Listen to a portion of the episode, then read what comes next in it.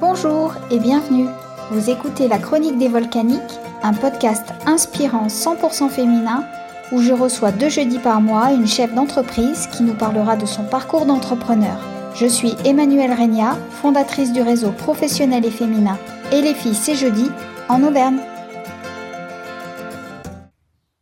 Elodie est créatrice, créatrice d'herbiers, de bijoux avec des fleurs qu'elle cultive elle-même ou qu'elle ramasse dans la nature auvergnate. Elle avait pourtant fait tout comme il fallait. Elle était devenue fonctionnaire et elle faisait la fierté de ses parents. Pourtant, elle a compris que sa santé mentale devenait plus importante que sa santé financière. Elle a donc décidé de se lancer à 100% dans son activité. On écoute son histoire. Bonjour Elodie. Bonjour Emma. Tu vas bien? Super, ravie d'être là. Bah moi aussi, je suis ravie de t'accueillir sur ce podcast. Est-ce que tu peux te présenter pour ceux qui ne te connaissent pas? Donc euh, moi c'est Elodie, euh, la fondatrice de Mes Petites Fleurs d'Auvergne. Euh, je suis sur Clermont-Ferrand, mon atelier est sur Clermont-Ferrand et j'ai aussi, donc je suis en couple et avec et maman d'une petite fille de 4 ans. Ok. J'ai l'impression que tout le monde te connaît à Clermont. Je sais pas, c'est une illusion ou pas? On va dire que j'ai beaucoup axé ma petite entreprise sur euh, la communication, parce que la communication, c'est ce que je savais faire. Et que ça doit être une des raisons qui fait que les, les gens me connaissent et que euh, voilà, euh, j'ai réussi à me faire une petite, une petite renommée sur les réseaux sociaux. C'est bien. Est-ce que tu peux nous dire ce que tu as fait comme étude et ton parcours professionnel avant mes petites fleurs d'Auvergne? À la base, je savais pas trop ce que j'allais vouloir faire, donc je suis partie en fac d'anglais. J'ai bifurqué vers un master de communication. Mhm. Euh, et après, j'ai travaillé dans la communication pendant de longues années. Ok. Est-ce que tu as aimé ce que tu faisais? Euh, Oui, j'ai beaucoup aimé euh, la communication parce qu'il y a quand même un, un aspect créatif.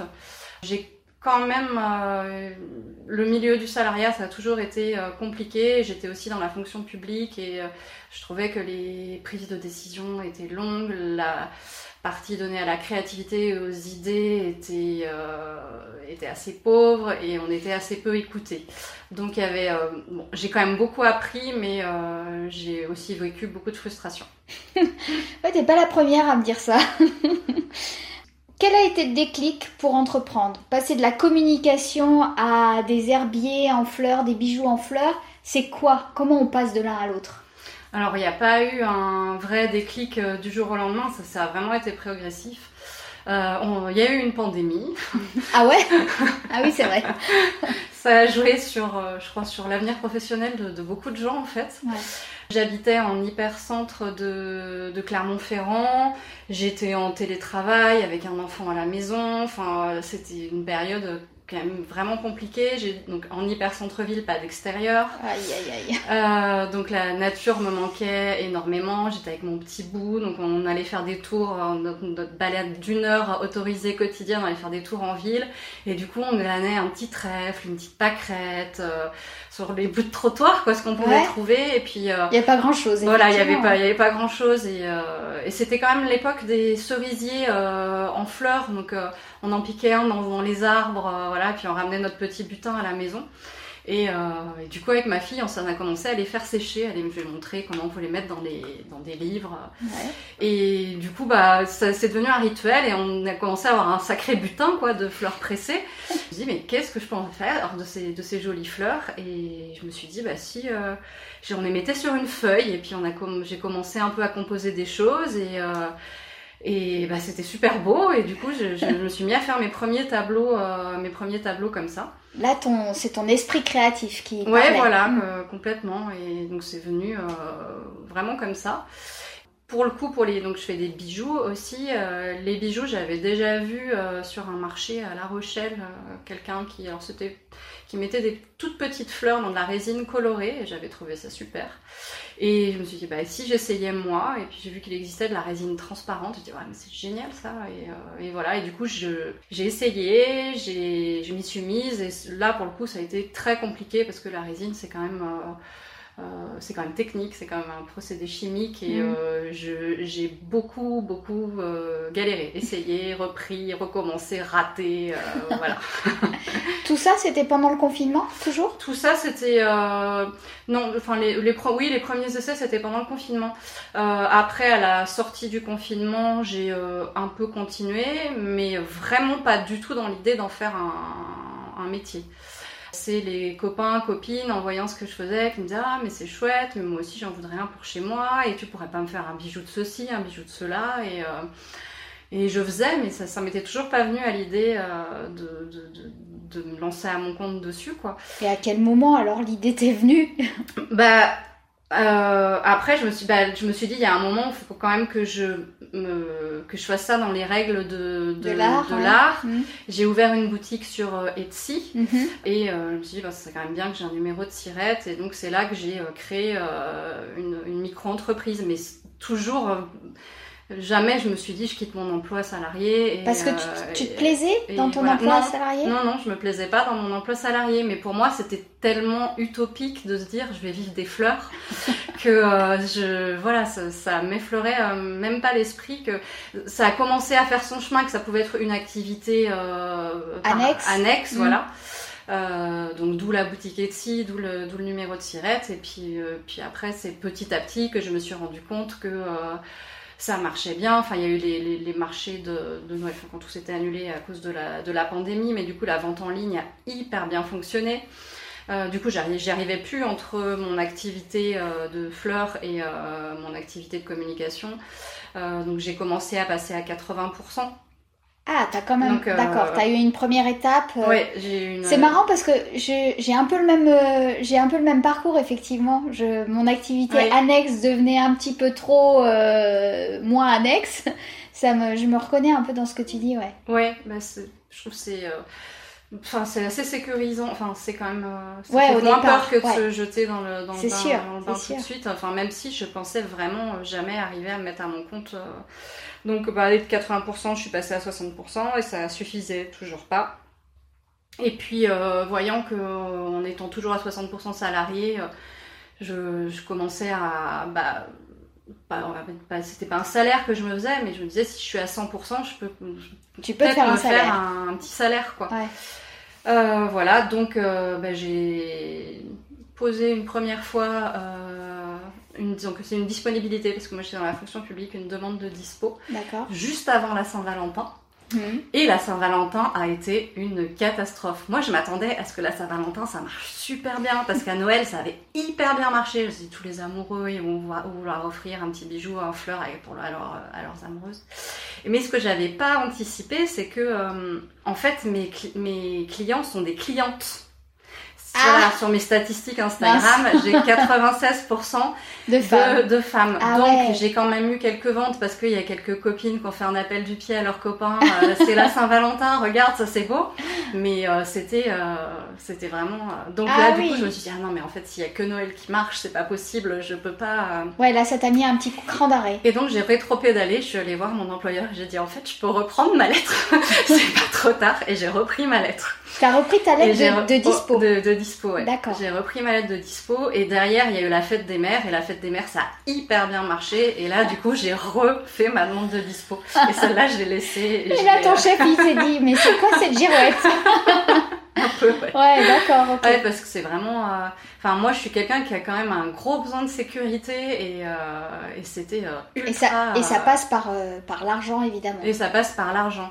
Et c'est vrai que j'ai pendant longtemps j'ai privilégié ma santé financière sur ma santé mentale en fait. Ah ouais. Et petit à petit, ça n'a pas été un déclic du jour au lendemain, mais petit à petit, je me suis dit, la santé financière c'est bien, mais la santé mentale c'est mieux. C'est mieux, ouais, tu m'étonnes. Alors, du coup, euh, comment, a, comment a réagi ton entourage quand euh, tu as posé cette première dispo? Avec mon conjoint, c'était quand même, euh, on en avait bien discuté. Au début, il était très très frileux parce que lui aussi a un gros besoin de sécurité, mais voyant comment j'étais mal dans mon boulot salarié. Ça a pas duré longtemps en fait. Euh, Il a, et puis il a, il a vu lui aussi que le potentiel que ça avait, que ce que je proposais c'était dans l'air du temps. Mm. Et, euh, donc, euh, donc j'ai très, très vite eu son soutien. Par contre, mes parents, euh, professeurs, c'est toujours la même voilà, fonctionnaires, voilà, leur fille était fonctionnaire, c'était, ils étaient fiers d'avoir une fille fonctionnaire et Ah du ouais. coup, euh, c'était, euh, enfin, a- du coup, ils, ils avaient assuré le fait que leur fille, euh, elle connaîtrait jamais le chômage, jamais les difficultés financières, et pour eux, pour eux, c'était une source de soulagement, quoi. Mm, Donc, mm, mm. euh, on dit, mais t'es sûr, mais quand même, mais tu pourrais pas juste faire ça à mi-temps et garder un mi-temps. Non, t'es sûr, t'es sûr. euh. Et, euh, et après, à un moment, je dis, mais vous voyez bien que je suis pas heureuse là, euh, je, je, je suis pas heureuse, donc euh, ne- non. Et puis oui, le boulot, on y passe, euh, on y passe Ouais. toutes ces journées, quoi. on y donc, passe toutes euh, ces journées, euh, voilà. Et donc, euh, euh, l'argument de je suis pas heureuse, ça, quelque part, ça, ça leur a fait un peu un électrochoc. Ouais. Et ils ont, ils sont mis à, enfin, ils, ils- ils- ils m'ont soutenu. Et parce qu'au début, je, donc au début, comme je disais, je vivais en hypercentre, je n'avais pas de jardin. hmm, Donc du coup, c'est chez mes parents que j'ai fait mon jardin. Ils m'ont mis à dispo un, Un petit lopin un de terre. petit lopin de terre. Mm. Et euh, bah, ma mère entretenait mes fleurs parce que j'ai vu que c'était à tiers, euh, donc euh, pas, pas juste pas à côté très, de ouais, pas très à Je côté. pouvais pas y aller euh, quotidiennement, donc c'était même ma mère qui entretenait mes fleurs, enlevait les mauvaises herbes et les arrosait quand elles avaient besoin. Donc donc j'ai quand même eu un gros soutien de Oui. la part de ma maman Ouais. là-dessus.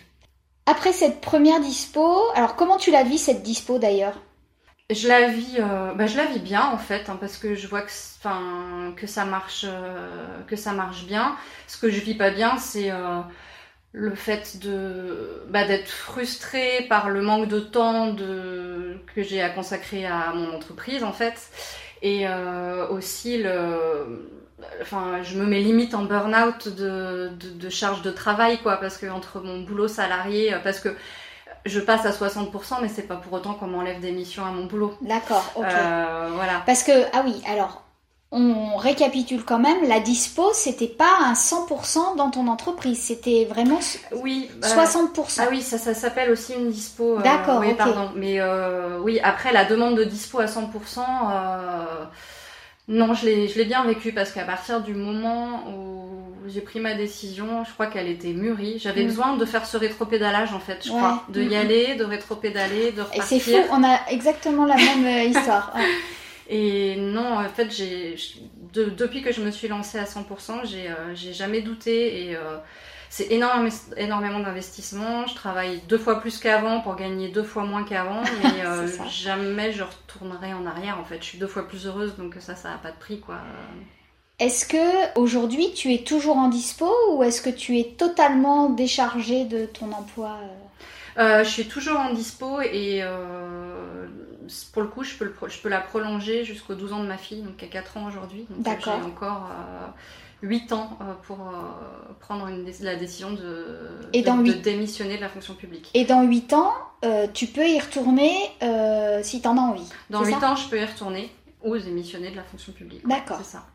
Tu nous as parlé un peu de difficultés, notamment cette peur financière. Est-ce que tu as été confronté à d'autres problèmes, euh, problématiques, peurs? Oui, enfin j'étais, euh, je, je suis une assez, euh, on va dire, je suis une bonne communicante mais une mauvaise commerciale.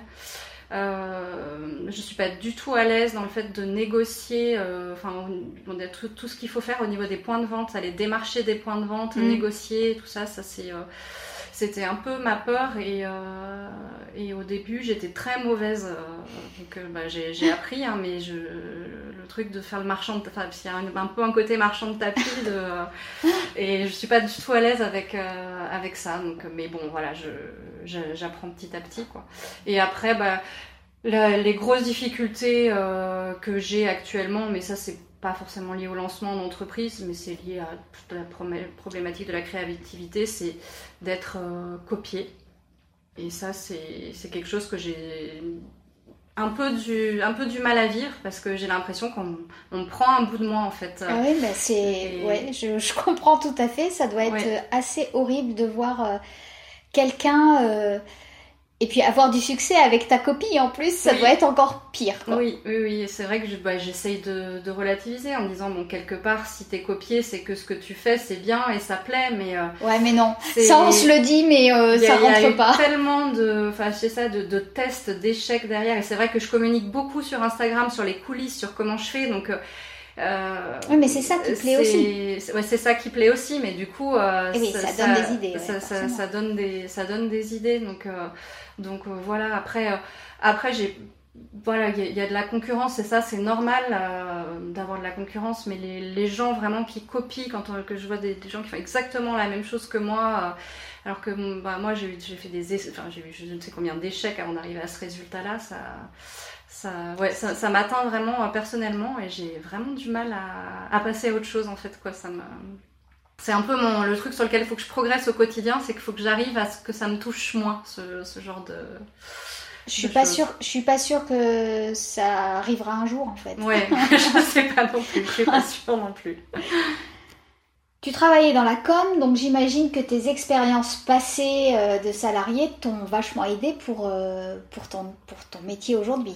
Oui, ça m'a, énormément aidé, euh, surtout que je me suis lancée bah, en pleine période de, de, pandémie, là où la plupart des créateurs vendaient sur des marchés, des marchés de Noël. Bah, ça c'était complètement, complètement à l'arrêt. Les points de vente, les boutiques aussi. Donc il y avait vraiment que la vente en ligne et, euh, et du coup, bah, moi les réseaux sociaux c'était quelque chose que je, que je maîtrisais les ouais enfin savoir rédiger savoir rédiger prendre des belles photos donc tout ça c'était quelque chose que, que, je savais faire donc ça m'a énormément aidé et j'ai même, euh, enfin, j'ai même bénéficié de cette période de pandémie parce que vu que ma force, moi, c'était euh, euh, la communication, et j'ai su me démarquer sur la vente en ligne par rapport à d'autres qui ont été confrontés à devoir se lancer dans la vente en ligne du eh jour au lendemain sans rien y connaître en mm, com. Mm. Donc moi, ça a vraiment été un atout, mes compétences en communication. dans, dans, le, le, lancement de mon entreprise et aujourd'hui c'est ça reste toujours ma force enfin ouais tout ce qui est euh, enfin je dirais les, les, trois quarts de mes clients viennent d'Instagram donc mm. c'est aussi une faiblesse parce que euh, le jour où Instagram ne marche plus ou euh, ou est coupé ou je ne sais pas c'est dramatique c'est dramatique voilà mm. donc bon j'essaye quand même d'être présente dans des boutiques de faire quelques marchés de me diversifier mais quand même les trois quarts de, de, de mon chiffre d'affaires viennent, viennent d'Instagram. D'accord. Est-ce que tu peux nous dire euh, quel produit tu proposes? On en a vaguement parlé, mais mm. est-ce que tu peux nous faire un petit topo de, de, ce que tu proposes? Donc ce que je fais déjà, ce qui, ce qui fait un peu ma, euh, ma force, c'est que je, je propose vraiment quelque chose de 100% local. Je cueille mes fleurs moi-même, je les fais sécher moi-même, je les cultive soit dans mon jardin, soit je les cueille euh, dans la nature. Dans la nature. Euh, donc c'est pour ça que je m'appelle mes petites fleurs d'Auvergne. Et les Auvergnats étant assez chauvins, c'est quelque chose euh, qui plaît beaucoup du mm. coup de savoir que la fleur elle a été cueillie, euh, elle a été cueillie à, côté de chez eux. Et donc avec ces fleurs, j'en fais donc soit des, des tableaux. Euh, qui peuvent être soit, on va dire, euh, figuratifs. Euh, je peux faire aussi bien une forme, enfin voilà, j'ai fait des tableaux en forme de verre de vin, de diamant, de cartes du monde, de puits de dôme, mm. que des formes plus géométriques, toutes basiques, toutes simples, mais qui sont jolies, enfin un cœur, un rond, voilà. Et des bijoux euh, donc j'insère la, la fleur dans plusieurs couches de, résine. Et donc du coup je fais des, bijoux avec des petites fleurs en, inclusion. Et j'ai plusieurs euh, gammes, plusieurs collections. Et ce que je viens de lancer également comme produit, comme concept qui je pense est unique en France, en tout cas j'ai vu personne qui faisait la même chose que moi, c'est que je propose de récupérer les bouquets de mariés après les mariages, de faire sécher les fleurs et de les transformer en euh, tableau et en, et en bijoux. Voilà, donc pour l'instant c'est très timide parce que euh, bah, ma communauté est pas du tout orientée mariage, ma mm. communauté Instagram, donc j'essaye de travailler et de travailler là-dessus en faisant des partenariats un peu avec le, milieu du mariage. Mm-hmm. Mais je pense que l'idée peut plaire. Voilà. Qu'est-ce que tu dirais à une fille qui nous écoute peut-être tout de suite et qui veut se lancer? Qu'est-ce que tu lui donnerais comme conseil? Bah, moi, ce que j'entendais souvent, c'est euh, ouais, l'entrepreneuriat, on l'a dans le sang, on l'a dans les veines, c'est inné. Euh, et moi, c'était un gros frein en fait à, au fait de me lancer en me disant non mais moi, j'ai pas du tout ça dans mes veines, du tout, du tout, du tout, du tout. Et, euh, et en fait, euh, enfin moi, je suis pas forcément d'accord. Euh, enfin, si on sent une passion, si on sent quelque chose qui nous anime, faut, faut, faut essayer quoi. Alors, disons que le, en prenant un minimum de sécurité, mais la sécurité, euh, c'est bien, mais la, la, santé mentale, c'est vachement plus important que la, que la sécurité financière. Donc voilà, une fille qui voudrait se lancer aujourd'hui euh, et qui a peur d'être pas l'entrepreneuse parfaite et de pas avoir dans ça dans son sang, ben, euh, c'est pas pour autant que tu, tu, y, arriveras, pas. Tu arriveras pas parce que la passion t'animera et les compétences qui te manquent, bah, ça s'acquiert en fait. Mmh, c'est sûr. Tu fais partie du réseau depuis un petit moment déjà. Qu'est-ce que ça t'apporte? Bah, ça m'apporte euh, énormément, ne serait-ce que dans ma décision de me lancer. Euh, moi, j'ai rejoint, enfin, j'ai fait mes premières soirées les filles pile dans le moment où j'étais dans la problématique de euh, est-ce que je crée une micro-entreprise ou pas? Est-ce que je me, on parlait pas du tout de se lancer à 100% encore à ce moment-là. Et euh, le fait de rencontrer d'autres filles euh, créatrices qui avaient eu euh, le même parcours, les mêmes interrogations, en fait, je me suis dit, c'est peut-être à m'apporter, quoi. Alors que je, pense qu'il y aurait, j'aurais pas été à ces soirées-là, je serais restée, voilà, le fait de pas avoir rencontré des, des, filles qui avaient le même parcours que, le même parcours que, que celui que j'avais envie de faire, j'aurais, j'aurais pas osé franchir le, ah Ouais Donc ouais, je pense que s'il n'y avait pas eu ce, ce réseau-là, je, je suis pas sûre que j'y serais allée, ouais. Ouais, notamment, bah, ça aurait été vachement dommage quand même. Alexia des petites carottes, j'ai beaucoup échangé avec elle parce qu'elle avait bah, un, an ou deux ans de, plus que toi, plus que moi. Sur, euh, voilà, elle avait traversé les mêmes interrogations et de voir que bah, elle, y était arrivée, je me suis dit bon bah peut-être que.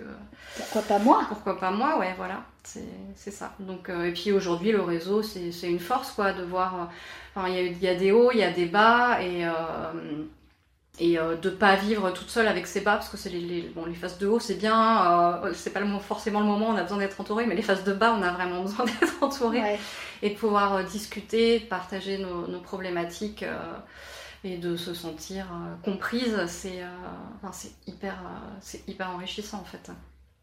Est-ce que tu as une dernière chose à ajouter?